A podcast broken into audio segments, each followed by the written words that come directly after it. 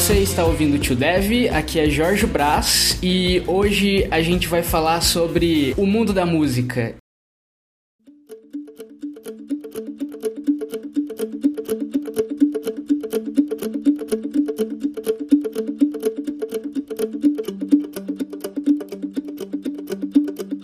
Para gravar esse podcast comigo, eu estou em ótima companhia aqui, a começar pelo meu companheiro e amigo de sempre, Igor Faustino, guitarrista que ama Jimi Hendrix, Slash e companhia. Fala Igor, dá suas boas-vindas.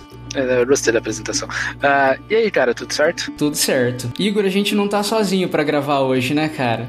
A gente não tá, cara? Quem tá aqui com a gente? Bom, com a gente hoje tá Larissa Correia, que é tecladista, também começando a carreira de professora de música. Oi, Larissa, bem-vinda. Oi, Jorge, tudo bem? Tudo bem. E comigo, Larissa e Igor, também temos a companhia da Gabriele Laurido, que é soprano no grupo Only Vox e também estudante de licenciatura em música. Oi, Gabi, seja muito bem-vinda ao Chudev também.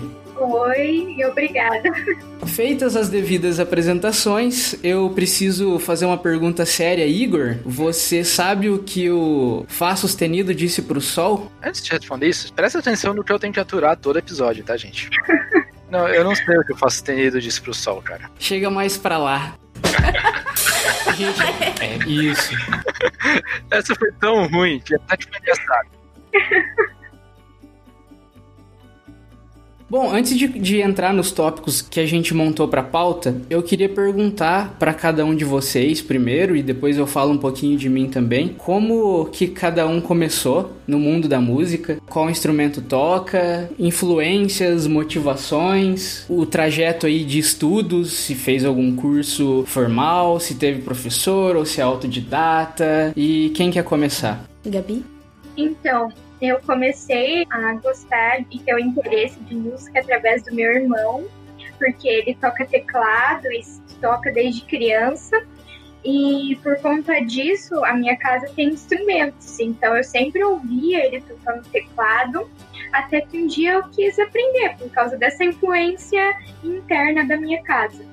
Então, a partir disso, ele entrou em contato com um professor que deu aula para ele e esse mesmo professor me deu aula. Então, eu comecei a aprender teclado com 12 anos. Mas foi esse primeiro contato não que eu tivesse essa noção que eu ia seguir o caminho musical como tipo licenciatura em música, mas que foi um processo, como qualquer coisa que você vai aprender é um processo de interesses e foi assim. E no canto eu comecei com 16 anos, foi através do meu irmão também que me incentivou e o meu pai também me incentivou nesse caminho. Então foi tipo construções até eu chegar na licenciatura em música. E hoje eu toco, eu continuo tocando, né? Sei um pouquinho de violão e no canto eu me senti que eu tenho essa busca mais sobre o canto e sobre entender sobre a fisiologia. Então, eu acho que a, a, música é um universo muito amplo. Você sempre tem vários caminhos que você pode seguir. Uma curiosidade minha, você lembra assim do momento que você disse: "Ah, eu quero fazer um curso de música. Eu quero fazer faculdade nessa área"? Foi através do meu irmão. meu irmão me incentivou, mas por que você não faz música? Eu tava no terceiro ano, e no terceiro ano a gente fica tipo, meu Deus, o que, que eu vou fazer? Ai, mas isso daqui não. Ah, isso aqui talvez. Daí eu queria fazer fisioterapia antes, pra vocês terem uma noção. fisioterapia, e daí eu, eu Daí o meu irmão falou para mim, mas por que você não faz música? Então eu continuei com esse professor, mas daí eu não tava só tocando. Eu tava vendo teoria por causa das provas específicas. Estudando teoria, estudando canto, estudando instrumento, tudo em um ano só. E daí, tipo, foi, foi um período extenso, mas eu vi que é, eu não. Eu prestei. Não cheguei a prestar para a universidade pública, mas eu prestei para particular. Não cheguei a fazer o teste de habilidades, porque não foi necessário, mas eu vi que durante a graduação, nesse processo, eu aprendi muito. Tipo, eu já tinha noções justamente porque eu estudei para essa prova. Então, para mim, foi, foi algo que eu tive que ter a famosa disciplina. Muito legal, muito legal. E agradecemos ao irmão da Gabi por ter incentivado ela. É. Larissa, quer falar um pouquinho sobre como foi seu início na música e tudo mais? Tá, deixa eu pensar. O início, assim, eu não lembro direito porque eu sou de uma igreja evangélica. Então todo mundo na minha igreja toca ou canta ou faz alguma coisa relacionada à música. Então desde que eu lembre que eu ando, tinha um tecladinho lá em casa, eu ia lá, ficava brincando. Minha mãe até me conta a história de que eu fugia para casa da minha vizinha que tinha um órgão. Eu ia lá, pulava o portão dela e para ir tocar no órgão dela. Então assim, acho que desde sempre me interessei por piano e teclado, né, sempre de teclas. E eu realmente fui fazer um curso quando eu tinha 9 anos. Eu fiz 5 anos de teclado, me formei em teoria musical e em teclado. Depois disso, que começou a vir ensino médio, começou eu ter aula na UTF, né? E como suga um pouco a nossa alma, a gente. Eu, sim, fui abandonando um tempinho, mas quando eu entrei para a faculdade, eu falei: não, eu preciso de música, eu tenho saudade disso na minha vida. Eu peguei e comprei um piano, do nada. e fui tentando assim tocar. Minha professora já tinha me passado a de teclado, ela é formada em piano também. E ela me passava métodos para ensino de piano, realmente, no meu último ano, porque eu tinha pedido para ela. Então eu fui continuando com aqueles métodos e pegando mais por conta, pegando videoaula na internet, comprei mini curso. E foi isso. Hoje em dia eu toco mais em casa, assim, não me considero uma pianista, mas uma tecladista ok. Legal. Igor, nos dê a honra. Não, cara, eu não. Eu não. Eu só faço hobby. Modéstia, modéstia. Geralmente toca um monte quando é... fala assim. Cara, assim, eu sou. Eu, eu animo, sabe? É só isso que eu faço. Não tem nada de especial, mas é puramente hobby. Mas assim, a gente é. A gente tá aqui, a gente é leitor de cifra, né? Nada em nível. Eu sou mais leitora de cifra também. Eu me considero mais leitora de cifra. É, é tudo que você precisa, é só isso. Anima toda a festa. Ah, quer dizer que toda teoria musical que eu tô aprendendo é dispensável? Não, né? Você precisa dela para ler a cifra. Exatamente. Acho que tá, tipo, tudo conexo, né? Depende do seu objetivo também, né, cara? Sim, sim, claro. se você quer animar uma festa, assim, não, não sei se é tão necessário. Ah, mas se você vai tocar com partitura, é necessário. Sim, isso é verdade. Isso é verdade. Aí não tem como fugir, a não ser que você seja bom de ouvido e harmonia. Aí, aí tudo bem. Mas Igor, com quantos anos, a, apesar de a gente ser amigo há um bom tempo, eu acho que eu nunca perguntei isso pra você, com quantos anos você começou? E foi na guitarra, né? Não, eu comecei no teclado. Eu fiz aula de teclado, eu acho que eu tinha seis anos. Eu era bem novo, eu era bem novo. E eu não gostava, porque você tá tocando teclado, música clássica pra um piá de seis anos. Eu queria, sei lá, eu queria tocar a musiquinha do Cavaleiro do Zodíaco, qualquer coisa desse tipo. E eu tava lá aprendendo as musiquinhas clássicas lá. Você queria tocar Sorriso Resplandecente. Eu sei tocar Sorriso Resplandecente. Ah, ganhou meu respeito. uh, e daí eu saí e depois de um tempo eu comecei a fazer aula de violão. Eu voltei no teclado também depois, que eu percebi que eu gostava, mas quando eu conseguia tocar as músicas que eu queria. Mas depois eu peguei mais firme no violão mesmo, no teclado. Legal. Bom, eu vou falar rapidinho de mim, até porque não tem muito para falar, e eu sou o que menos sabe do, de todos aqui. É, Assim, eu tive alguns contatos iniciais, mas nada muito sério. Tipo, fogo de palha de criança, eu era muito novinho e eu lembro que um amigo meu fazia aula de violão e eu comecei a ir nas aulas com ele. Só que eu não tinha um instrumento para praticar em casa e não durou muito também.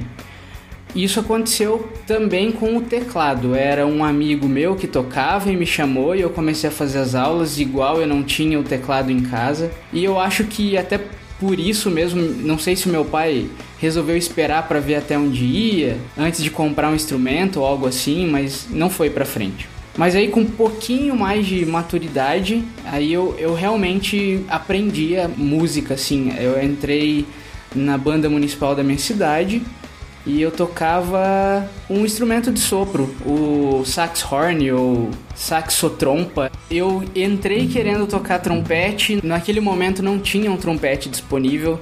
Sei lá, mais de um ano depois alguém desistiu do trompete ou chegou um trompete, daí eu comecei a tocar.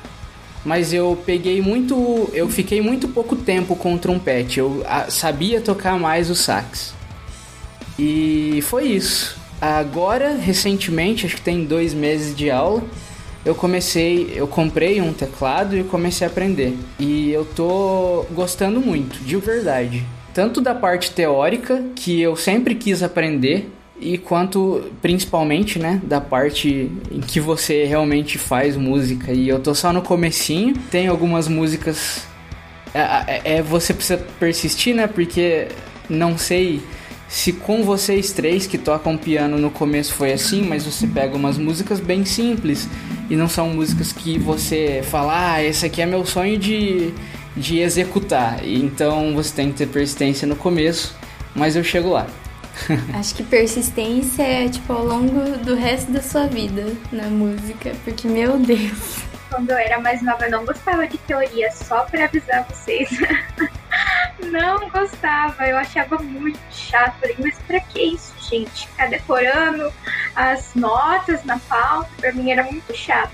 Aí quando eu comecei a, tipo, estar uma leitura mais fluida, aí o negócio melhorou, porque, tipo, eu não tinha tanta dificuldade de quando eu tava começando. Eu acho que é um ponto para muitas pessoas que, tipo, tem que, tem que insistir, querendo ou não, para você evoluir. Até numa língua, se você quiser aprender essa língua, você vai ter que persistir, estudar qualquer coisa, na verdade.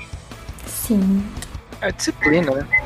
Acho que um ponto chave, sim, também para nós que temos uma condição boa de comprar um instrumento, porque isso eu acho que é assim de grande ajuda quando você vai querer aprender alguma coisa, você ter um instrumento. Então, quando você tem essa oportunidade também, casa, né? Sim, a é. oportunidade e a condição.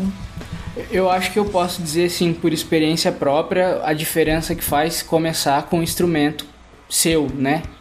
Ou mesmo que você empreste de um amigo, mas que tipo ele esteja sempre à sua disposição. Uhum. Depender do instrumento do professor, que você provavelmente vai ver no máximo uma, duas vezes por semana, é muito pouco. Daí a gente vai falar da prática depois, mas aí a gente comenta melhor sobre isso. Cara, só por curiosidade aqui, sabe que eu já fiz aula de bateria também?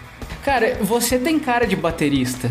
Só que eu não tinha uma bateria, né? Daí é, não rolou. Mas eu fiz aula. E, e, Guitar Hero? Quanto Guitar Hero te ensinou a tocar guitarra, Igor? Cara, quase nada, porque eu jogava no controle. Verdade, né? Com a guitarra é mais real. É, é. Talvez, eu acho. No controle eu sei que não era. Pô, qual a diferença de um joystick pra uma guitarra, mano? É, não, é exatamente o mesmo movimento, né? Exatamente.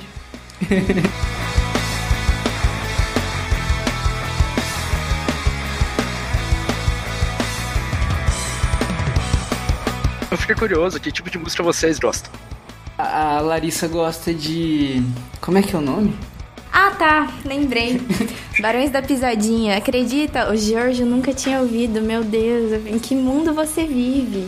Maior sucesso brasileiro. Barões da Pisadinha. Quer ver, ó, nenhum deles sabe, eles não estão nem rindo. o pior é que eu sei. O pior é que eu sei. Então. Eu não sei. Você Gente. não tá perdendo nada. Gente, brincadeiras à parte, mas assim, meu gosto é bem eclético, realmente. Eu gosto desde música clássica até, sei lá, sertanejo raiz e rock, rock nacional. Eu curto mais do que internacional, mas não que eu não goste, eu gosto dos dois. Então, assim, bem eclético. E você, Gabi? Eu tenho um pé no pop, mas eu considero que eu tenho um gosto eclético também. Eu escuto Depende da música, tipo, é o que a gente está tratando aqui, sobre você se conectar com as suas emoções, feliz, alegre, triste. Eu acho que eu vou mais pelo que a música me passa, dependente do gênero dela. E você, é, Jorge? É, desde que eu me lembro, eu já sou um pouquinho mais velho do que a maioria aqui, né? Então eu me lembro de, por influência dos meus pais, ouvir os CDs da Jovem Guarda. Então eu cresci ouvindo Erasmo Carlos, Roberto Carlos, Martinha, Renato e seus Blue Cats, etc. Jovem Guarda. Eu, eu, por um bom tempo, na verdade, até o início da adolescência, eu ouvia muito isso. E depois eu fui descobrindo outros gostos. É, com a banda, né? A banda lá que eu falei que eu toquei, eu descobri alguns gostos novos. E hoje eu também ouço de tudo um pouco, salvo raras exceções de gêneros assim. Mas eu gosto muito de reggae, de pagode, de jazz. A cara do Igor. Bem eclético. A cara do Igor te. te... Me, me entrega. É, quando, quando alguém me pergunta e eu falo eu gosto de reggae, as pessoas me olham estranho, eu não sei porquê. Mas, tipo, eu gosto muito de reggae. E eu também gosto muito de, de pop, tanto nacional quanto internacional. É, algumas bandas de rock britânicas, assim, estão na lista, assim, do que eu mais ouço. Mas hoje, com o advento das playlists, é aquilo, né? É como a Gabi falou, depende muito do humor. Se eu tô. Se eu quero uma coisa mais animada, eu vou ouvir pagode, por exemplo. Ou se eu tô mais triste, eu vou ouvir Radiohead, né, Igor? Então é mais ou menos isso. E aí, Igor, fala um pouquinho dos seus gostos. Cara, eu não sou eclético. Nem de longe, eu não escuto quase nada. Você gosta de Milionários é Rico, né? Eu adoro isso, meu Deus do céu. Não, eu escuto, tipo, três gêneros musicais e e entro muito fundo neles e vou, tipo, entrando em subgêneros do subgênero do subgênero. Eu basicamente escuto rock e todas as variações possíveis. É um pouco de pop e eu escuto um pouco de rap. Rap principalmente brasileiro. Nunca vi um rap brasileiro. Racionais.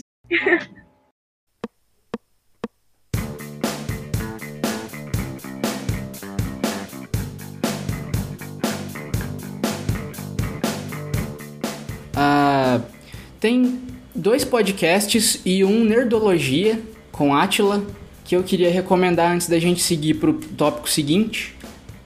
Que os podcasts ambos são do Naruhodô, um podcast sobre divulgação científica.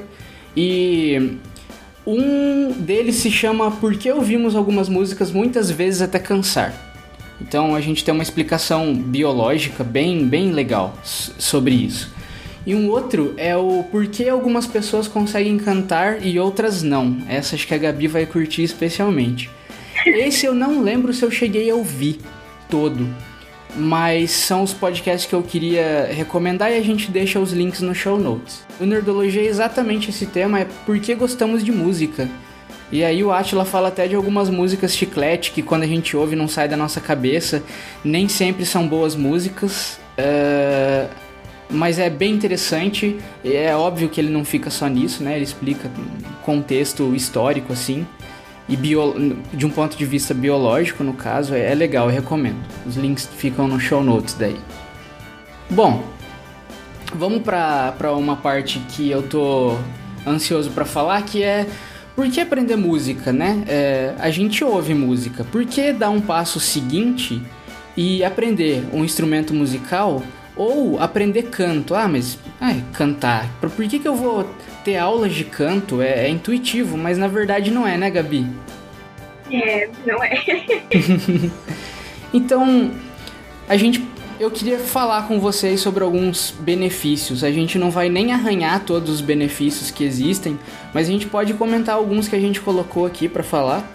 Por que, que é bom aprender a tocar música e não só ouvir música? Vai lá, Jorge, fala aí pra gente. Por que, que você quis aprender música? Me conte. Lá atrás, acabou sendo por influência do meu amigo, né? De amigos que tocavam, então. Tipo, não foi uma motivação intrínseca. Tinha alguém para me espelhar. Talvez até tenha sido por isso que não foi pra frente, sabe? Não era uma coisa muito. Partiu de você. Exatamente. Né? Mas recentemente, é, assim, nunca. De, mesmo depois da banda que eu parei de tocar de fato e não tinha mais instrumentos em casa e tal, eu sempre quis retomar em algum momento. Mas eu sei exatamente por que, que eu quis retomar agora, nesse momento. como eu disse, tem dois meses que eu voltei a aprender, que eu voltei a, a estudar música e tal. E acho que teve muito a ver com esse momento que a gente tá de, de pandemia e de isolamento social e em algum momento todo mundo acaba sentindo falta de socialização e de outras coisas que fazem bem pra gente, né? Pra nossa saúde mental e etc. E foi por isso, sabe? Uma necessidade de ter algo que eu pudesse me concentrar e, e experimentar, esquecer dos problemas, uma coisa assim, um lazer saudável mesmo, sabe? É, por exemplo, algumas pessoas iriam pro lado do, dos jogos eletrônicos, né? E, e por mais que seja um, um entretenimento, é, é muito fácil se perder e passar muitas horas e a gente sabe leva ao sedentarismo, você cansa a sua visão, um monte de coisas, né? Claro que com equilíbrio, ok, mas nesse ponto eu diria que aprender e tocar um instrumento é muito mais saudável e é muito mais difícil você perder o controle, né? Então foi, tem, tem mais a ver com essa parte emocional mesmo. Então, assim, falando de por que aprender, eu acho que a gente vai entrar muito igual quando a gente falou de por que aprender programação, que são vários benefícios para sua vida em geral, que não necessariamente vão estar ligados com música, mas te vão fazer ter mais disciplina, ter mais concentração e mais vários pontos positivos. Então, falando aqui um pouquinho de disciplina, vocês acham que aprender música uh, aumenta a sua disciplina? Que perguntinha! Você acha, Jorge? Você tá com mais disciplina agora que você está aprendendo música? Não me joga na parede assim, não. Vamos ver a resposta. Não, não me joga na parede, Igor. Pergunta pra outra pessoa. Uh, Larissa, você acha que o Jorge tá com mais disciplina agora que você está aprendendo música? Olha, complicado, sabe? tá começando a ter mais disciplina, sim, tô vendo a perseverança dele ali. Mas falando sério, eu acho que realmente, assim, tem que ter uma disciplina muito grande quando você tá totalmente dedicado, igual a Gabi. Eu acho que tem que ter uma disciplina, assim, imensa pra. Porque é uma coisa cansativa, né? Tipo, é um hobby, é um lazer, sim, só que demanda muito de você, demanda muito do seu esforço, demanda muito da sua concentração. Então você tem que ter essa disciplina, não pode deixar, tipo, você deu o exemplo dos jogos. Assim, demanda um tempo, demanda um esforço ali, mas nada se compara a ter que estudar peças de piano ou ter que estudar teoria musical a fundo. Eu acho que essa seria uma diferença. Seria um benefício assim meio que indireto, né? Você Sim. tá ali se esforçando para ter o benefício posterior, que é o lazer, você saber tocar uma música, e ajudar até muitas vezes na concentração, né? Eu acho também que vai depender, tipo, é, do que a pessoa faz é, no dia ou da sua própria organização. Porque tem pessoas que têm melhor aprendizado de manhã, outras de tarde, outras de noite, trabalha, estuda, faz outras coisas, tem uma demanda no dia de afazeres. Então, por exemplo, no meu caso, para mim estudar, que eu, eu é, iniciei um processo de tentar saber qual, como que funciona o meu aprendizado, como que é, como que eu é, sigo um cronograma, porque eu não consigo seguir um cronograma. Mas se a gente não soubesse organizar, você vai perdendo muita coisa ao longo do caminho. Então eu percebi para mim, eu consigo estudar textos teóricos, teoria de manhã, porque eu funciono melhor nesse período. À tarde eu já estou mais cansada, então eu estudo prática, por exemplo, teclado ou canto. Eu prefiro estudar à tarde. E depois tem que dar uma pausa, porque senão você não, não aguenta o, o dia, né? Não aguenta as coisas do dia. E à noite eu tenho aula. Então, tipo, eu tenho que saber me organizar para poder dar conta se eu quiser ter uma disciplina com instrumento, porque realmente, se você está tocando uma música e quer aprender, se você estudar todo dia um pouco, você vai acompanhando a sua evolução. E o aprendizado não acontece do dia para o outro, é sempre um processo que demanda tempo, demanda concentração. Igual a Larissa mencionou, é subjetivo. Tipo, vai depender totalmente de você. Ah, eu, aquela música é muito bonita. Nossa, como eu quero tocar aquela música. Mas se você não começar, ninguém vai tocar. A pessoa pode tocar, é óbvio, mas tipo, não, não é aquilo que você quer, não é aquilo que você quer expressar. Então eu acredito que a aprendizagem ela é única para cada um. Mesmo que tenha tipo vários métodos, você vai ter um jeito de, de se adequar a isso. Gabi, você notou alguma diferença na questão de motivação e disciplina, as práticas, antes e depois da graduação? Uma boa pergunta.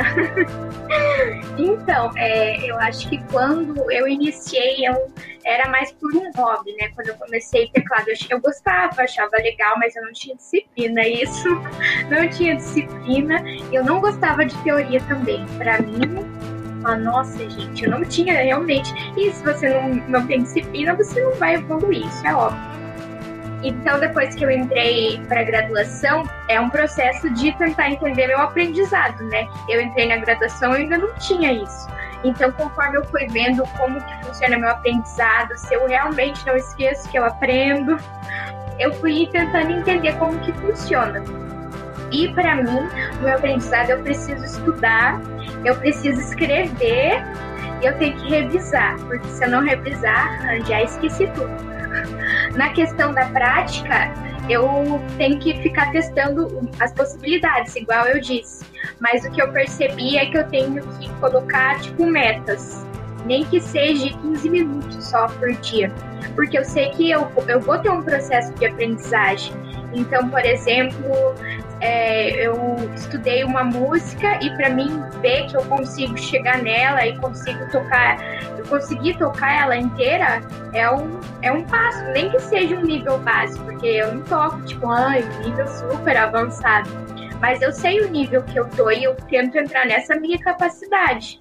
Porque se eu for em uma música muito complexa, eu vou acabar me frustrando, porque eu não tô nesse nível ainda. Então são passos para chegar lá. Não sei se vocês concordam, não concordam com isso, mas eu, eu acredito que são passos, de acordo com a nossa capacidade do momento, né? Você acabou de descrever um, um, outro benefício, né? Esse, esse reconhecimento, essa noção de onde você tá, do seu nível, ele, eu, eu diria que ele está bem associado a qualquer outra atividade de aprendizagem que a gente se empenhe. Então, o mais tradicional é a gente falar do nosso desempenho na escola, né? Então, ah, eu tô na, no nono ano do ensino fundamental e eu tô tendo contato com aquele conteúdo de matemática você está no ensino formal, é muito claro isso para você. Ah, minha matemática é do nono ano do ensino fundamental. Mas na música, mesmo que você não seja autodidata, que você tenha um, um mentor, um professor ali do lado, pelo menos para mim, assim, eu noto que é mais difícil você identificar o nível que você tá. E isso é muito legal. É você perceber o seu progresso, você saber medir e, e dizer, olha, essa partitura, essa música aqui é mais avançada do que eu posso no momento. Então talvez eu tenha que dar um passo atrás, praticar mais coisas hum, mais fáceis ou mais elementares para depois dar esse passo à frente e pegar uma partitura mais difícil com, com um monte de elementos que você ainda precisa ter desenvoltura para dominar aquela, aquela música. Exatamente, tipo, é o que eu sinto no teclado, porque eu não sou pianista e eu tô tentando tocar lendo partitura até para aprimorar a minha leitura, mas não é um nível, nossa, sei tocar Beethoven, mas é um nível que eu consigo, eu consigo ler, eu consigo tocar, eu consigo entender. Eu acho que isso faz total diferença, porque eu não tenho um professor de teclado atualmente, mas eu tenho contato com a teoria, então eu consigo é, trazer para o instrumento, mas de acordo com a minha capacidade. E, isso faz com que a gente evolua para os próximos passos, assim como você disse. É, sim. Uma outra coisa que eu vejo com mais clareza ao estudar música, por exemplo, mais uma vez eu vou comparar com o ensino tradicional, né, na escola. O nosso aprendiz, a nossa aprendizagem é medida por, pelas notas, né? Pela nota na prova, no exercício, na atividade, uh, no trabalho, enfim. Uh, mas isso mais uma vez é subjetivo. Né? Eu acho que é bem comum você dizer, olha, fulano ficou com uma nota melhor do que eu, mas eu sei muito mais do que ele aquele conteúdo. Na música eu acho que é muito claro isso, porque se eu sei executar essa música, eu, essa música é para intermediário, eu tô no nível intermediário, tá? Eu, eu, eu conheço meu nível, mas mais do que isso, eu diria que é um feedback muito mais pontual da sua vitória, da sua conquista. Olha, eu consegui chegar até aqui. Eu sei o que eu precisei vencer. Eu sei quanta, quanta dificuldade enfrentei naquela parte, né? E, e eu cheguei. Então, sabe, essa sensação de conquista é muito legal. É, o, o fato de ela ser clara, de quando você consegue tocar tal música ela é muito clara. Olha, eu domino isso, então eu tenho habilidade, eu tenho proficiência nisso aqui. É muito legal. Ah, mas. Que a Larissa, ah, agora você pode falar. Vai falar o que a Larissa acha, já que ela é. Fala. É, é. Não, ela tem que falar. Mas e o Igor como guitarrista? Isso que eu queria saber. Como é que é, tipo, o processo de tocar a guitarra, assim? Você acha que difere de alguma coisa que a gente falou? Uh, eu não sei, porque assim, é que varia muito da, da música. Tipo, se você tá em questão de nível, assim, eu sei que essa música é intermediária.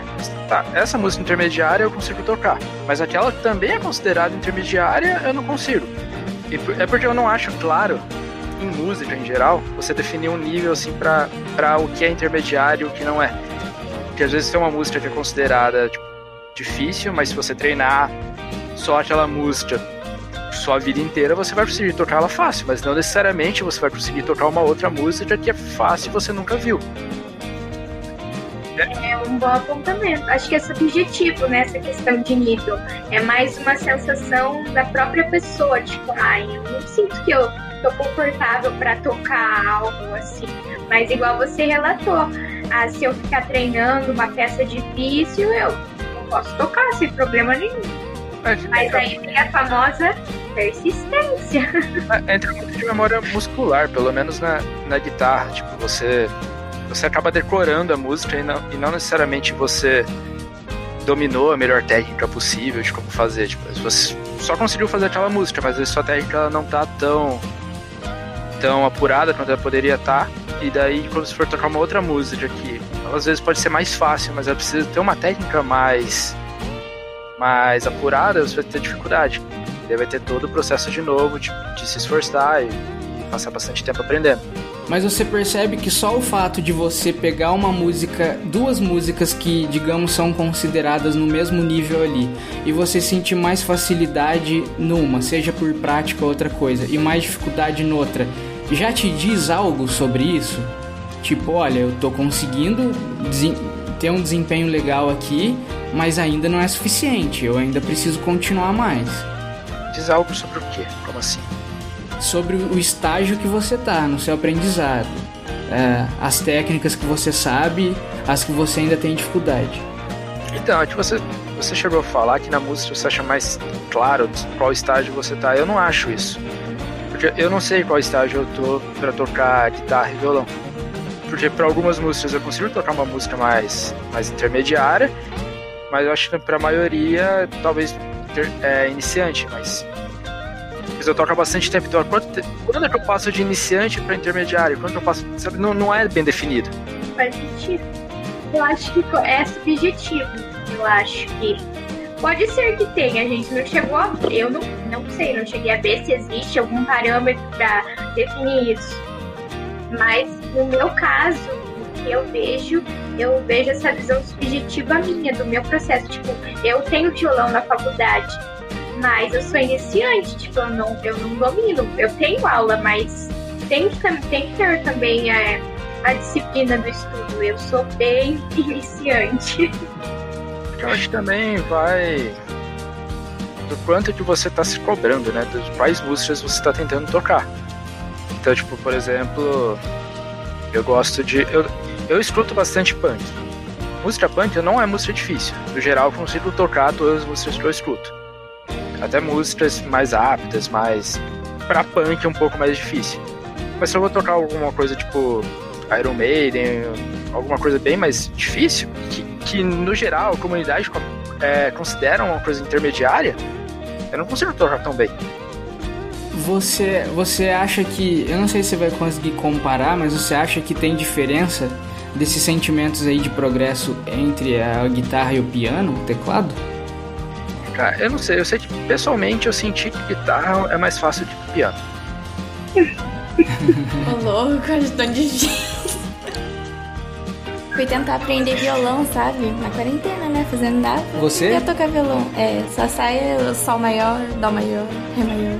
O que você acha dessa afirmação dele, Larissa? Eu acho piano bem mais fácil, né? Não sei. Mas é um viés enorme, né?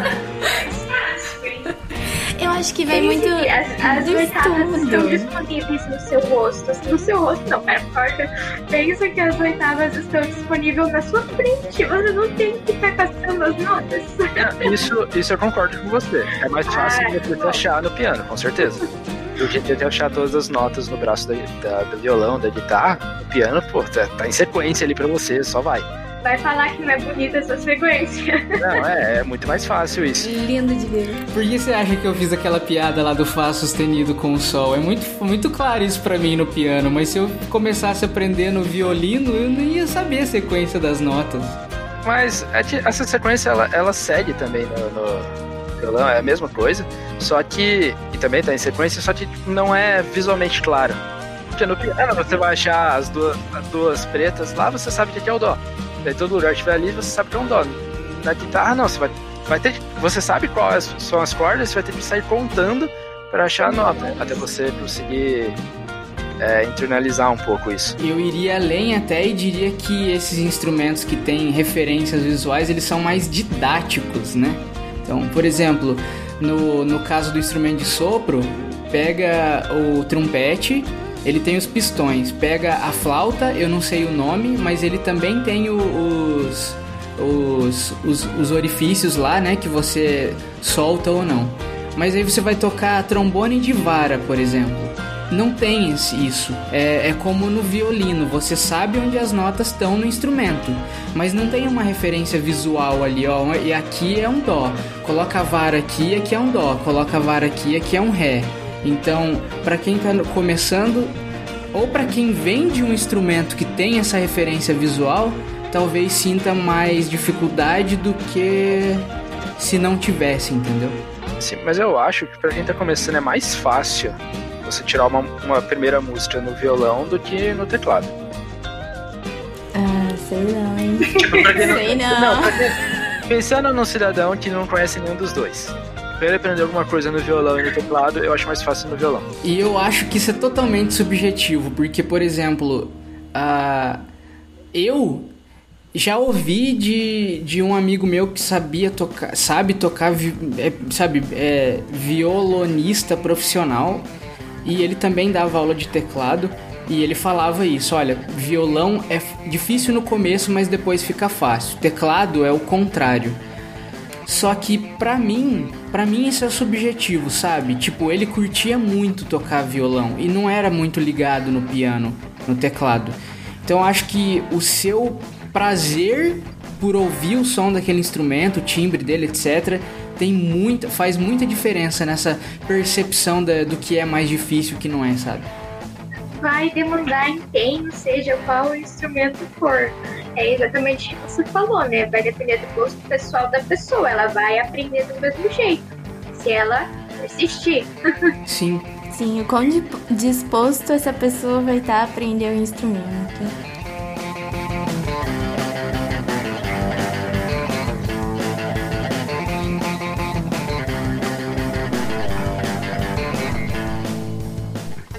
Mas perguntar pra vocês, vocês acham vocês começaram bem mais cedo do que eu na música, por exemplo, por hobby ou, ou não, né? Tem, tem os casos também de, de crianças que são matriculadas em aulas de piano, por exemplo, que é por força dos pais, né? Por Mas não foi assim com você, né? Não. Mas aí, ó, tá vendo? A Igor é um exemplo.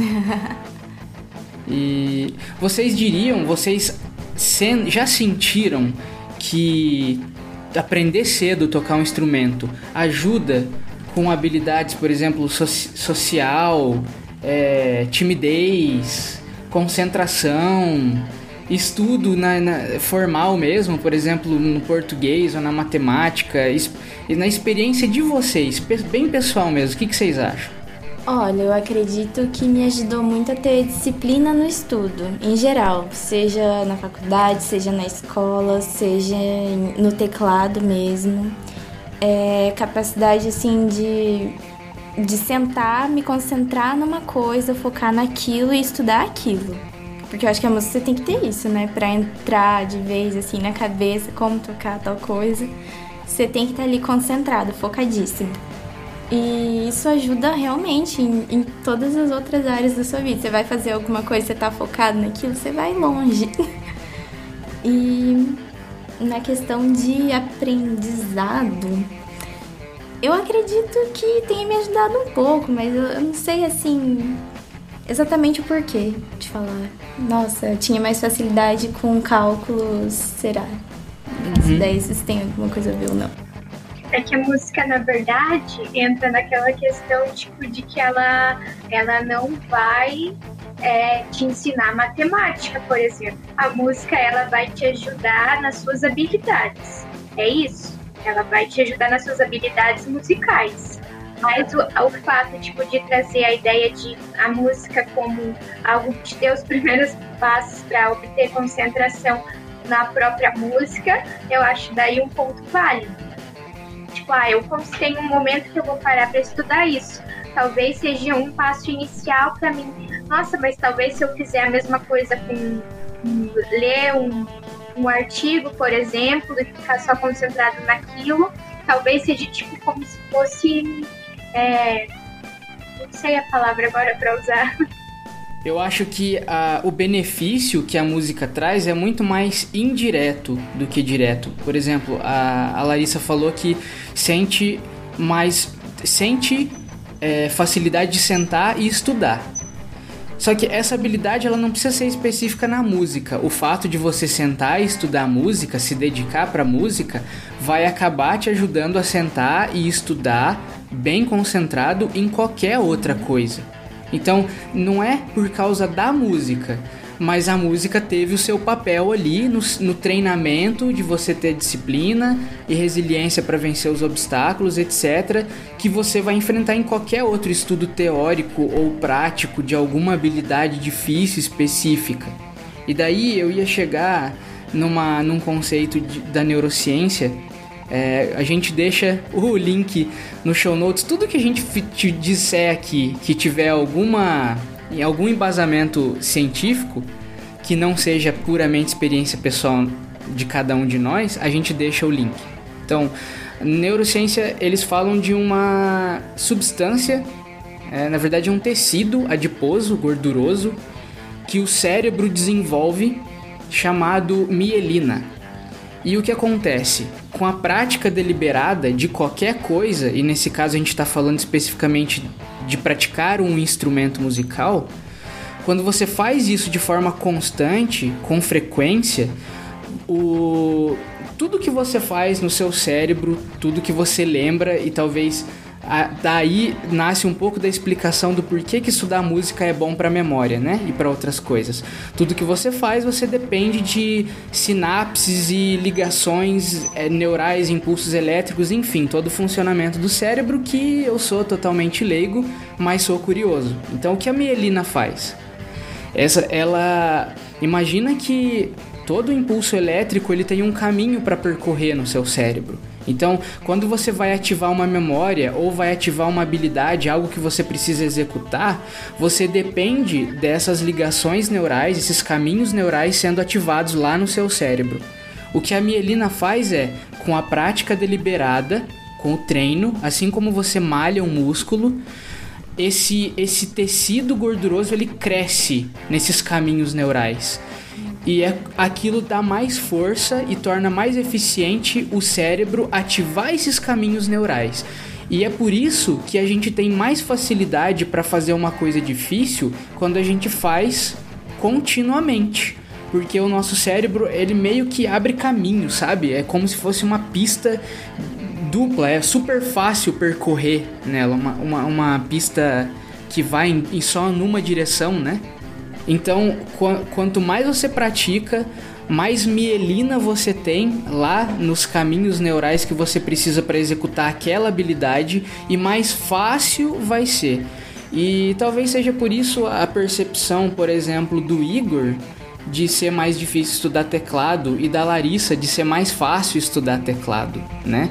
Porque eles têm mielina muito mais desenvolvida nas habilidades que eles têm facilidade. Quando eles mudam e que você precisa acionar novos caminhos ou até fazer novos caminhos lá no cérebro, é muito mais difícil. Daí entra também a importância da concentração, né? É, a gente não é multitarefa como se pensa ser. A gente é mono. O nosso cérebro ele consegue fazer muito bem uma coisa ao mesmo tempo a menos que essa coisa não seja muito exigente. Tipo, eu posso lavar louça e ouvir um podcast. Ao mesmo tempo, eu nunca conseguiria conversar com meu amigo enquanto eu ouço um podcast. Porque, por exemplo, você está usando a mesma parte do cérebro para fazer isso, um, hemisfério lá que trata da, da parte linguística, né? E, e, você não consegue, como o computador consegue, separar em dois processos lá, né? Você tem que se concentrar naquilo. Isso é no cérebro dos homens, né? tô brincando. Consegue? Não, tô brincando. Porque vocês mulheres são multitarefas, multitarefas certo? Ah, entendi. Tem pessoas que fazem várias coisas ao mesmo tempo, achando que é, tá aprendendo. Mas na verdade, é, você pode até estar tá faz, tá fazendo isso, mas a sua concentração vai ser dividida para essas duas coisas. Ou seja, você não vai estar tá 100% focado em alguma coisa. Aí que está a questão sobre essa relação de concentração. Quando você está só fazendo uma coisa, você vai estar tá naquilo. É, vocês podem perceber, acho que até pelas próprias vivências, quando você está fazendo uma coisa só, parece que de alguma maneira. É a mesma coisa eu tô estudando e com o celular na mão. Eu já já tô dividida. Sim, é, existe um estudo que eu li recentemente. Ele diz que o simples fato de o seu celular estar tá do seu lado enquanto você faz uma coisa já é suficiente para ele tirar um pouquinho da sua concentração. Ele não precisa apitar, ele não precisa mandar uma notificação. Só o fato de ele estar tá perto já é suficiente. E é real, para mim é real, pelo menos.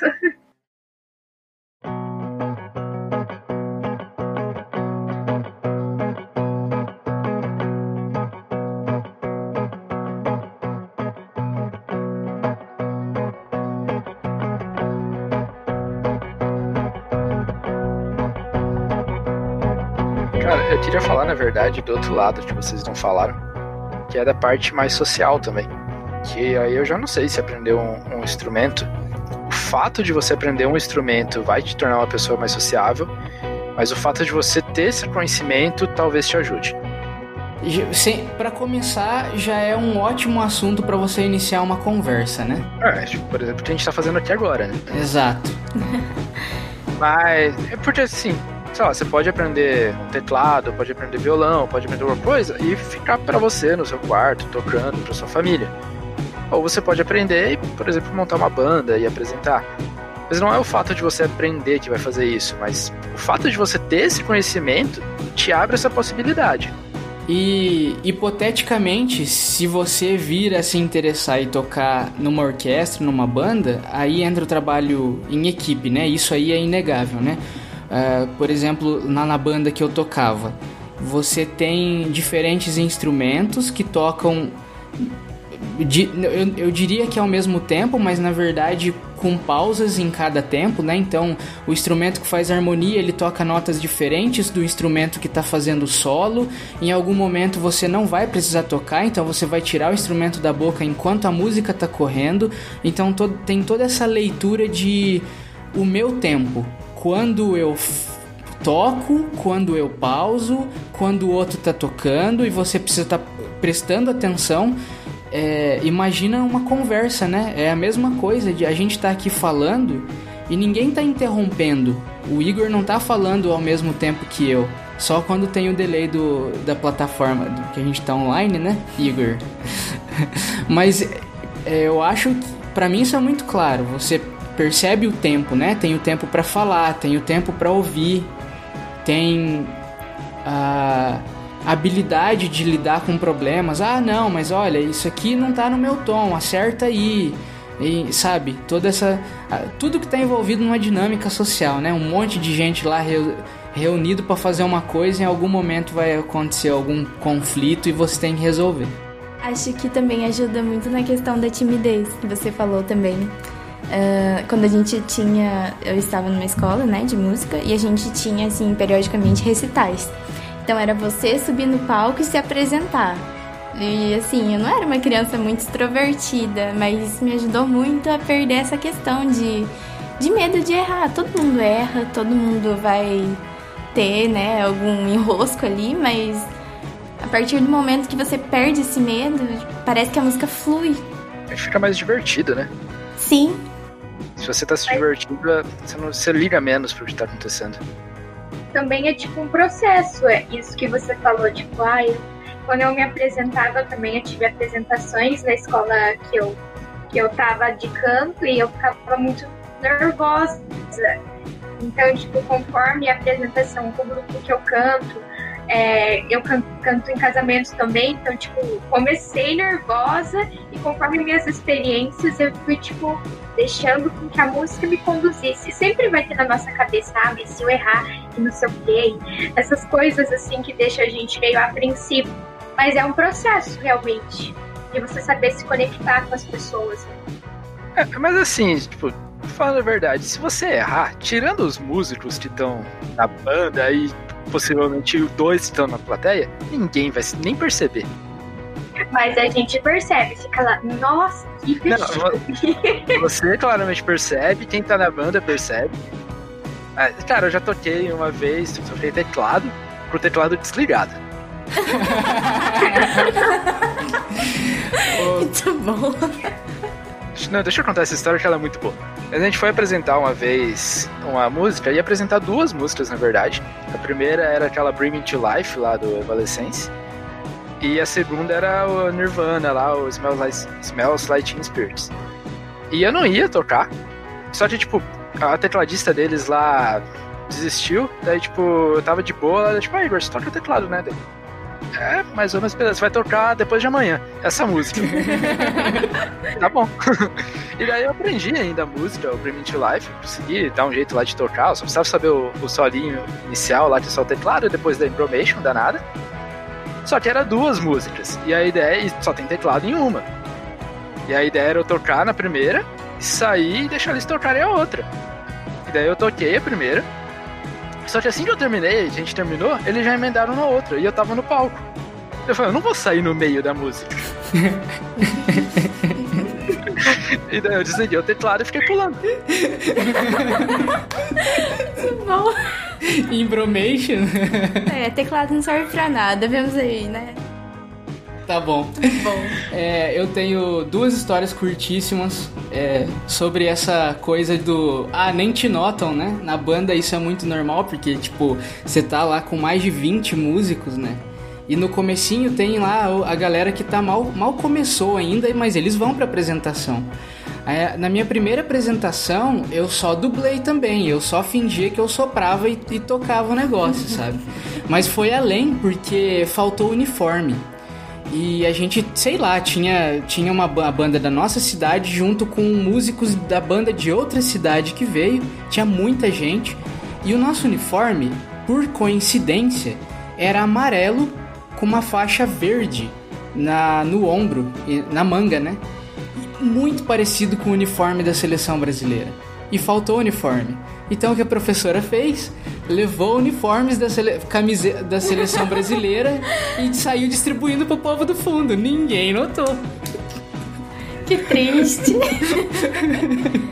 Nossa, eu lembrei de uma história triste, porque todo mundo notou o erro, né? Tava eu tocando num casamento com um amigo meu. A gente foi arrumar o som. Daí eu falei, olha, eu acho que tá meio bambo aqui, né? Pro músico que tava montando, acho que tá meio bambo aqui, onde eu coloco a partitura, eu acho que vai cair. Ele falou, não, não tem problema não, não vai tocar, vai, vai dar tudo certo. Beleza, os padrinhos entraram, veio a hora da entrada da noiva. Gente, a noiva tava no começo, assim, pro meio da entrada. E tinha o salão inteiro para ela andar. O negócio caiu, desligou o meu teclado do som, ficou mudo, ficou só meu amigo no violino tocando. E eu com uma cara de taxa, assim, olhando para todo mundo. E olhando a noiva entrar, sem música. Que raiva. Essas, essas situações são tristes mesmo. Gabi, Mas hora da sua gafe. Por favor, Gabi, conte minha história. Nossa, não sei. Tenho que pensar numa história. Nossa, como que você não tem história? Eu que. Não, eu devo ter, mas tipo. Eu tenho 300 seja, histórias pra contar. Seja assim, nossa. Sabe, a parte. A parte mais legal de tocar um instrumento de sopro é que todo instrumento de sopro tem o que a gente chamava vulgarmente de tirababa. Ah. Então você tá lá o tempo todo soprando e tal, e é claro que a saliva vai. E aí tem uma, tipo uma válvulazinha que você aperta assim e sopra para sair toda a saliva que fica ali, né, depois de tantas músicas que você tocou. É muito nojento, mas a gente ria muito disso.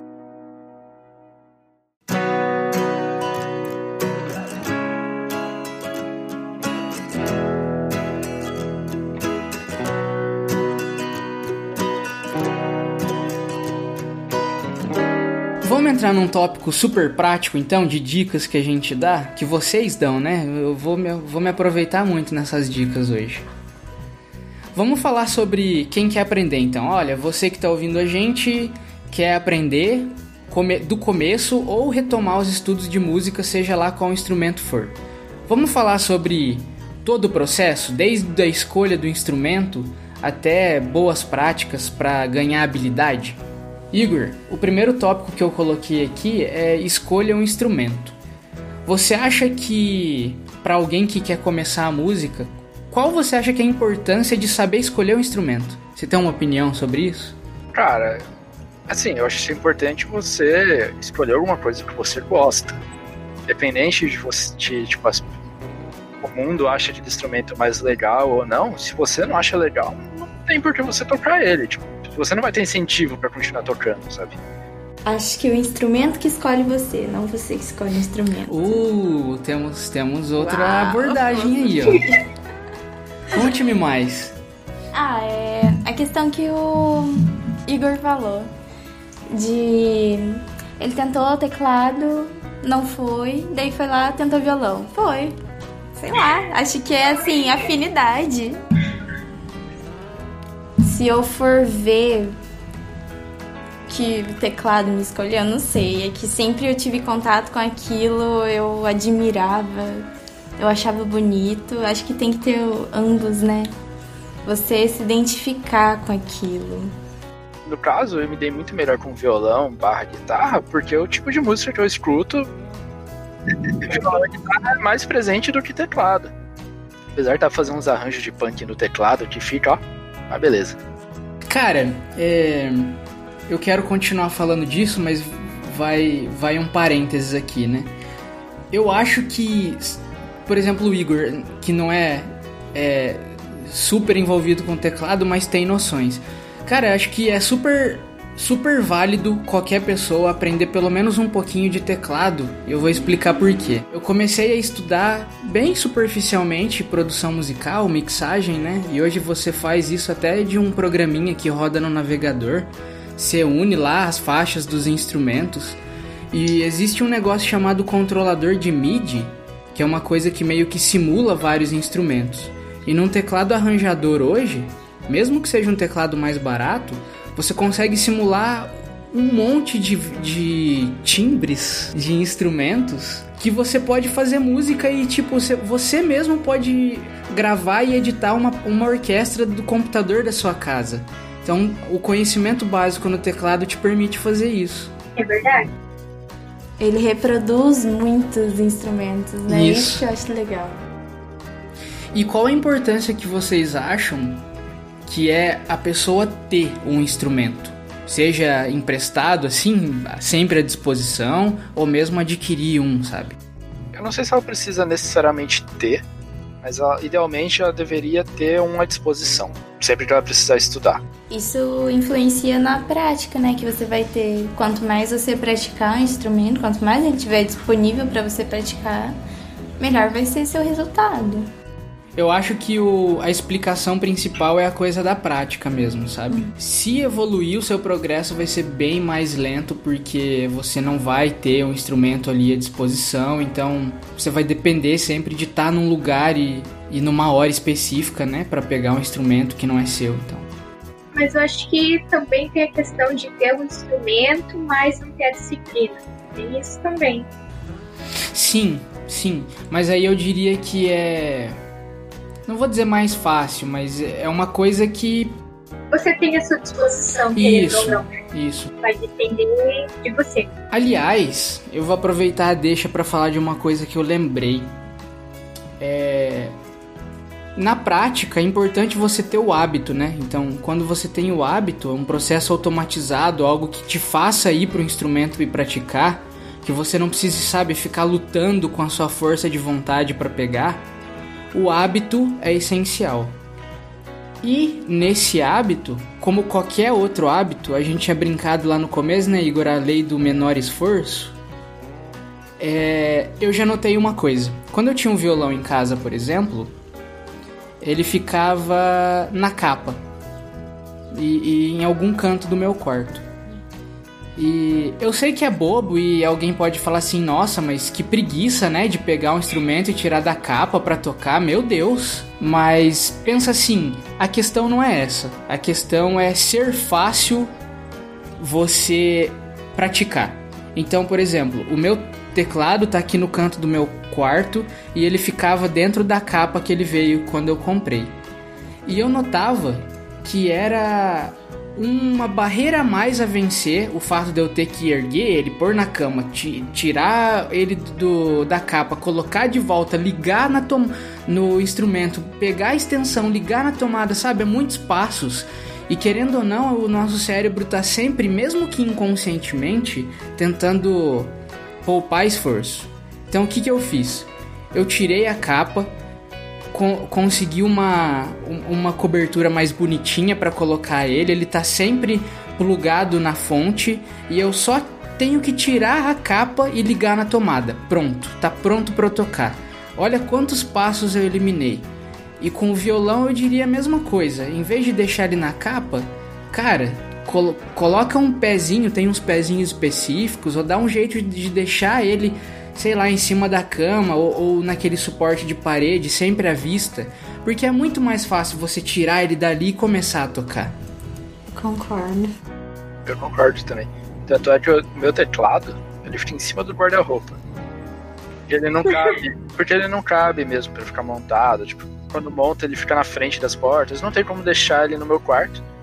Pergunta quantas vezes eu desci aquele teclado do, em cima do guarda-roupa nos últimos dois anos. Quantas vezes você pegou o seu teclado de cima do guarda-roupa? Quase duas. Quase uma média de um por ano, hein? Tá bom, pra começo tá bom, né? Também acho. Nossa, se você tivesse a minha professora de piano, você tava lascado, cara. Nossa, Jorge, não, beleza. Vamos lá. Na próxima aula. Oi? Nossa, é, eu sou muito brava, realmente. o, no final do ano eu vou ter que fazer prova que eu vou ter que, além de tocar todas as músicas que eu vi até agora, ainda vou ter que prestar atenção na postura do meu corpo. Posição das mãos. E posição das mãos, tipo, como se tivesse uma bola, sabe, entre os meus dedos. É tudo isso, sabe? tudo isso. Ô Igor, mas e a sua guitarra? Tá sempre à vista? A minha tá, a guitarra tá mais fácil. Mas ainda assim, eu ainda acho mais fácil de vez em quando só pegar o violão e não ter que ligar no cubo, ligar, procurar ah, jeito. Sim. Tem mais isso. Mas a, a guitarra tem como tocar sem cubo e tal, mas não é a mesma coisa. É, não dá pra tocar, mas. É. Tem que graça. Mas. Fala isso, eu vou na sua casa aí tocar teclado. Tá mais fácil de pegar o meu do guarda-roupa. É, mas você podia trazer uma das, das guitarras da Cláudia pra gente tocar Brilha, Brilha, Estrelinha. Versão É, violão. rock. Isso é, eu toco Brilha, Brilha, Estrelinha só com ritmo de rock. Aí isso eu quero ver. Não, tá muito bom, tá muito bom pra ser seguro. Aí. é. Uma outra coisa, o passo seguinte, então, além de escolher e ter o instrumento, seria definir metas. Vocês acham que isso é importante? Tipo assim, onde eu quero chegar com a música ou, por exemplo, eu quero estudar uma hora por dia todos os dias? Eu acho que os dois, tanto a curto prazo quanto a médio prazo. Entendi. Acho bem importante. Eu acho importante também. Por exemplo, a, a dedicação que a Gabi hoje dá ao violão, ela é diferente do que a dedicação que ela daria se ela não tivesse na, na faculdade, certo, Gabi? Talvez. Então, eu acho que isso prova a influência, assim. O que eu quero dizer é, quando você tem a coisa por hobby, você não tem a obrigação. Ok.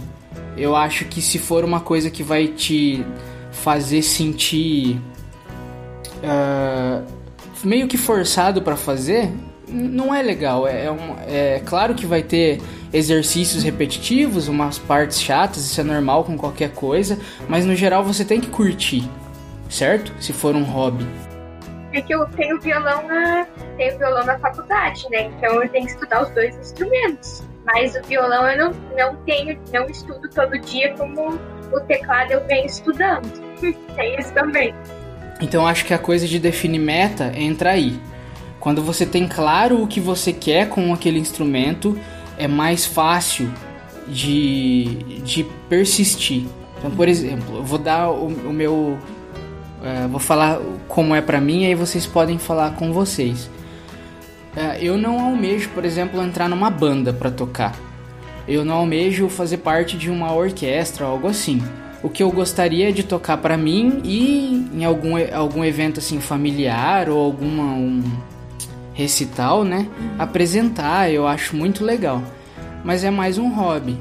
Então, por mais que eu queira estudar sempre, eu assim, hoje eu diria que eu não pretendo parar de estudar teclado.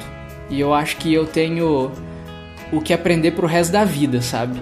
Então, eu, eu, eu acho legal isso mas eu também sei que eu não preciso ser um pianista profissional daqui a um ano e isso vai fazer diferença na forma como eu estudo. Eu concordo. Por exemplo, você não sente tanta pressão em ter que tá é, fazendo exatamente o que tá ali pra ser feito num curto período de tempo. Você pode se adaptando, né? Isso. Adaptando o seu aprendizado. Acho isso bem interessante. E eu tenho a mesma visão que você de não querer assim ser uma uma música profissional que eu viva pra tocar piano, viva pra tocar teclado. Não, é uma coisa pra mim, é um hobby. Talvez pra tocar no recital, em algum casamento, onde dê certo, né, a entrada da noiva. A minha visão, tipo, é, também é assim no questão que eu, eu estudo as músicas que eu gosto e por conta disso eu vou evoluindo. Então, tipo, eu não coloco uma pressão sobre mim, eu coloco, tipo, a questão de que eu quero evoluir no instrumento. Até porque eu tive que aprender a entender essa questão que a gente estava falando, onde eu me sinto com o instrumento. Então, tipo, eu vi que eu precisava dar passos para que eu pudesse evoluir. Então, tipo, eu tô nesse processo.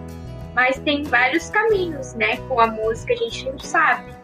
Mas a gente tem essa habilidade. Então, meio que a gente vai florescendo ela aos poucos. Pra mim também é basicamente um hobby. Não pretendo ser músico profissional, até porque eu acho que já passou da hora. Eu tive estudado muito mais na minha vida pra vocês. Mas assim, pra hobby eu acho uma coisa bem, bem válida. Mas eu gosto de fazer algumas coisas mais diferentes também, tipo fazer alguma música eventualmente, mas também é só por diversão, nada demais, sem compromisso. Eu acho que a gente compartilha mesmo essa, essa questão de a música como um hobby e a Gabi tem Uh, eu acho, diria que os dois, né, Gabi? Um pouco do hobby é. e um pouco da, da, da obrigação, mas não que seja uma coisa ruim, nesse caso, né? É, você faz porque você gosta também. Eu acho que se eu fosse dar a dica para alguém que está começando, assim como eu tô hoje, eu diria para ter isso claro, a meta que você quer atingir. É, eu gosto de usar uma técnica que eu descobri pouco tempo atrás chamada de SMART, que é são, são as iniciais em inglês, né? S, M, A, R, T. Então, é, quando você, ela diz o seguinte: quando você vai definir uma meta, ela precisa obedecer essas coisas aí. O S de specific, né? Específico. Então, ah, eu vou aprender a tocar piano. E, você já está especificando uma coisa, né? É, você não, não está simplesmente dizendo eu quero aprender um instrumento. Está especificando o instrumento. É específico. Ah, eu quero aprender a tocar piano popular, mais específico ainda. Porque tem isso também, né? Você quer, pode querer aprender, mas talvez não tenha interesse nenhum em, em tocar música clássica.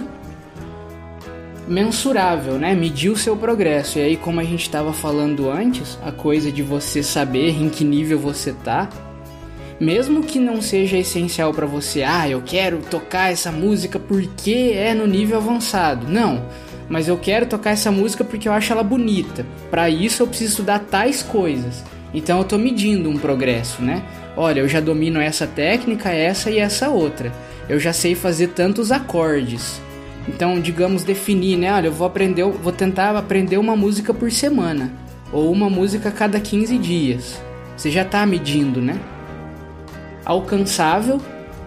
Eu disse, por exemplo, que eu quero pretendo estudar para o resto da vida mas é muito vago isso. É, é, é como eu disse, é legal você perceber as suas conquistas, pequenas conquistas, né?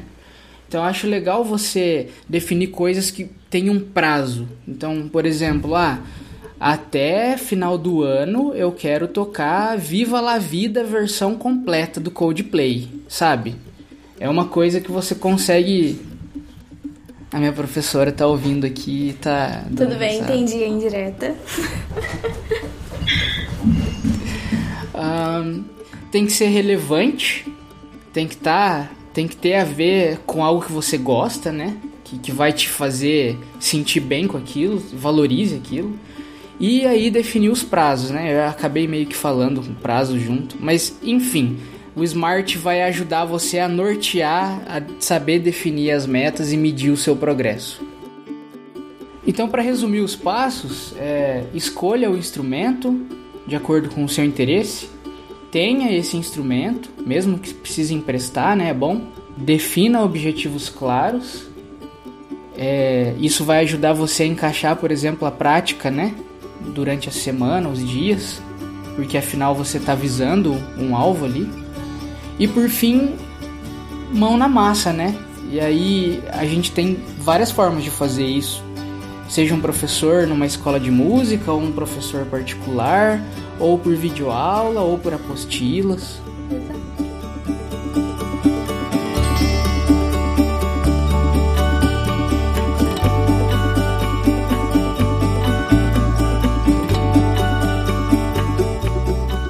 Chegando no final do nosso episódio, a gente vai refutar algumas afirmações que as pessoas colocam como barreira, dificuldade para começar a aprender. Quer começar, Igor? Cara, gente, eu acho que a gente podia fazer meio que um bate-bola, assim, sabe? Falando a pergunta e deixar os convidados responder. Ah, interessante. a gente já trabalhou demais hoje, né? Não, porque eu acho que é mais relevante a opinião delas que vivem isso do que a nossa. De certa forma, porque, tipo, mano, eu te falei, eu leio cifra. Eu também leio cifra. Eu também leio cifra. eu nem isso faço. Que isso? Que isso? Ah, é, agora eu faço. Cifra, agora eu faço. Desmereceu, puta, para de dar aula pra ele. Agora Olha eu só, faço. Na próxima aula você tá. Não, mas eu falei sério, o que você acha? Não, achei legal, a gente vai complementando. É. Ah, tá bom. Gabi, o que você diria para alguém que diz que é velho demais para aprender? a gente nunca é velho demais para aprender nada. Eu concordo com isso também. Então, a gente pode aprender sempre se tiver disposto a isso. Qualquer coisa. É, não, a gente não pode pensar e se comparar com as outras pessoas, não é porque alguém começou na infância que você não pode começar é, depois de certa idade. Essa é a minha visão. Por exemplo, no canto eu comecei com, com 16 anos, mas eu poderia ter começado antes. E não significa que eu não venha aprendendo ao longo do tempo, né? Então eu acho que é, a gente não pode limitar o nível de aprendizado, até porque é, nós estamos num, numa constante evolução. Eu concordo com tudo e eu diria que essa coisa do sou velho demais tem muito a ver com o que a gente acaba ouvindo, né? É... Ah, o, o, o, Chopin, por exemplo, ele fez o primeiro concerto dele com 7, 8 anos de idade. E você vê vídeos na internet de, de crianças tocando assim e fala: Meu Deus, eu nunca vou chegar nesse nível. Então, as comparações não ajudam, né? Exatamente. Eu escrevi um artigo um tempo atrás falando sobre por que, que a gente acha certas coisas difíceis de fazer. E uma das coisas que eu menciono é sobre a exposição que você tem. Por exemplo, o Igor falou que começou a música com 6 anos de idade. É claro que ele pode aprender se ele tivesse 30. Mas é claro que com 6 ele vai ter mais facilidade. Ainda assim, tem muito a ver com essa coisa de ter mais facilidade e a coisa de ah, fulano nasceu com dom para música. Tem muito a ver com a exposição, como a gente falou lá do bebê ter os primeiros contatos com ondas sonoras desde a barriga da mãe. O Chopin, ele tinha uma mãe que era pianista profissional e ele engatinhava para debaixo do cravo enquanto a mãe tocava. Imagina o ouvido do menino na idade dele, sabe? Com 8 anos de idade. Então a gente não para pra pensar nessas coisas, né? Às vezes o primeiro contato que a gente vai ter com o instrumento é depois de mais velho. Então não tem como a gente achar que vai ser. que a gente não pode aprender só porque a gente não é o Chopin, né? Que com 8 anos já, já tocava. E isso vale para qualquer coisa: aprender matemática, aprender programação, aprender Sabe, qualquer coisa que a gente considere muito difícil de fazer. Concordo. Eu acredito que tenha pessoas que têm ouvido musical, não sei se chegou a... Tem, tipo, pessoas que têm aptidões. Sim. Mas falar sobre dom é uma questão meio polêmica. É, porque, pra mim, se você fala que uma pessoa tem dom para isso, você tá falando que quem não tem não consegue fazer isso, e isso não é, é verdade. Exatamente quem está começando, tipo, iniciando, ela vai se desenvolver, as, as suas habilidades também vai tocar. Então eu acho que tem pessoas que têm aptidões tem maiores, né, exatamente, facilidades, e outras que têm poucas, não tem tantas aptidões, mas que vão aprender sim. É, vou dar um exemplo aqui. Eu tava ouvindo o Nerdcast sobre o Queen, e aí eles falavam, eles falaram, eu não sabia disso. O Fred Mercury, ele tinha, acho que uma arcada dentária ou, ou, ou, alguma característica na boca dele mesmo, dos ossos ali e tal, ou dentes, que faziam ele alcançar tons específicos com a voz. Eu já ouvi isso também. Inclusive ele tinha receio, receio de extrair os dentes que ele tinha mais, se eu não me engano porque ele tinha, ele tinha receio também de mostrar esses dentes. Então não, é, não era incomum ele esconder o sorriso. Mas ele também tinha receio de que se ele tirasse ele ia perder essa característica. Isso é uma coisa que ele nasceu com ela. E não é uma coisa, uma habilidade que você treina. É uma coisa física, né? Não tem como você escolher nascer com dentes a mais na boca. Só que isso não quer dizer que pessoas que não tenham a mesma característica não possam cantar ou mesmo atingir aquela nota.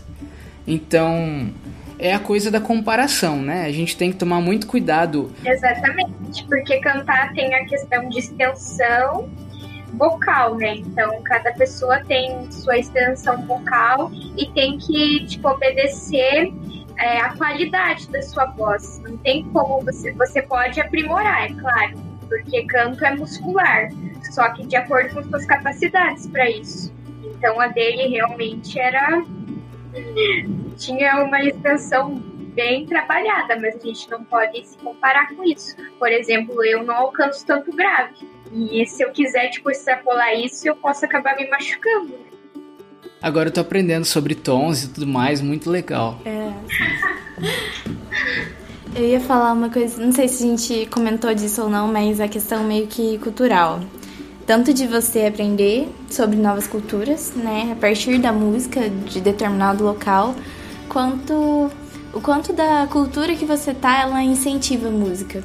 Por exemplo, a cultura aqui brasileira. A gente que tá no sul. É muito forte cultura sertaneja. Então, praticamente todo mundo quer aprender a tocar violão para aprender a tocar Zezé de Camargo Luciano ou então tocar uma rocha, né? Olha a cara do Igor, meu Deus. Mas, por exemplo, se você tá numa família que tem pessoas que tocam numa orquestra ou que tem esse lado mais voltado para música clássica, eu acho que isso já vai influenciar o quanto você quer aprender música, o quanto que você vai ter facilidade por estar exposto a isso há muito tempo, igual você falou. E assim, vai ser uma coisa mais natural, eu acho, para pessoa que não esteja inserida nesse meio. Então, eu acho que tudo isso influencia quando você vai querer aprender a tocar um instrumento.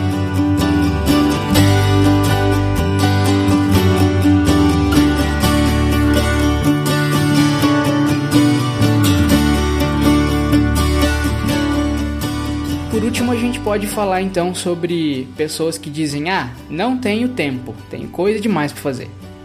Acho que você sempre vai ter um tempo quando você realmente quer fazer a coisa. Pode ser assim que sim, sua rotina esteja muito apertada, mas você vai dar um jeito de encaixar, se você realmente quiser. É, pode ser que você tenha menos tempo do que as outras pessoas, ou não tanto tempo disponível, mas se realmente quiser, você vai conseguir tirar nem que seja 15 minutos para olhar alguma coisa. Eu li um livro chamado Hábitos Atômicos e é tipo o que você não divide, né? É a menor parte de um hábito. Então, digamos assim, quero ser um pianista, mesmo que não profissional. O que eu preciso fazer? Aprender piano. Tudo bem, mas o que eu vou fazer para aprender piano? Vou praticar 15 minutos por dia de segunda a sexta. Então é tipo a menor parte do hábito. Se você praticar 10 minutos por dia, eu vou dar um exemplo. Se você ler 10 minutos por dia, no final do ano você vai ter lido pelo menos um livro por mês, que é quatro vezes mais a média do brasileiro.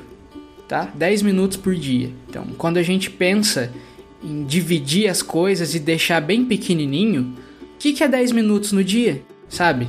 É uma coisa muito pequena. É claro, não é só isso, envolve um monte de coisa. Mas sempre dá para encaixar? E é a coisa da prioridade também, né? Se você prioriza algo, então você vai achar um tempo para aquilo. Eu concordo. Concordo. Concordo com você, cara. Obrigado.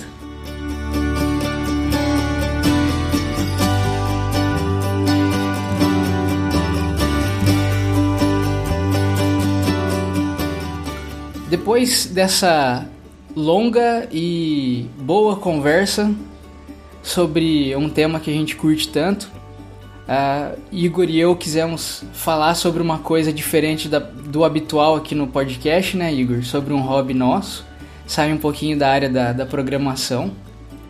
E afinal de contas, a vida não é só programar. E para finalizar, eu quero agradecer de coração a participação da Larissa e da Gabi, que toparam assim com enorme empolgação gravar. Foi nem precisamos insistir, né, Igor? E falaram que estavam nervosos, mas é, realmente não pareciam que estavam nervosos. Dominaram aqui a conversa e enriqueceram o nosso papo. Foi muito legal. Obrigado mesmo, meninas. Eu que agradeço. Agradeço também.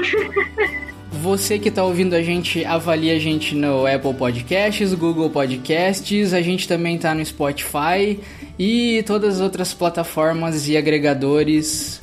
Então, por favor, mandem feedback e Deem sugestões para temas futuros e se vocês até gostariam de, de ter uma continuação desse podcast, algo envolvendo música. Quero agradecer o meu companheiro de sempre, Igor Faustino, fã do Jimi Hendrix. Então, obrigado, Jorge, por mais esse episódio. Ficou bem bacana. Obrigado a todo mundo que ouviu até aqui. E é isso, pessoal. Até mais. Tchau, gente. Tchau.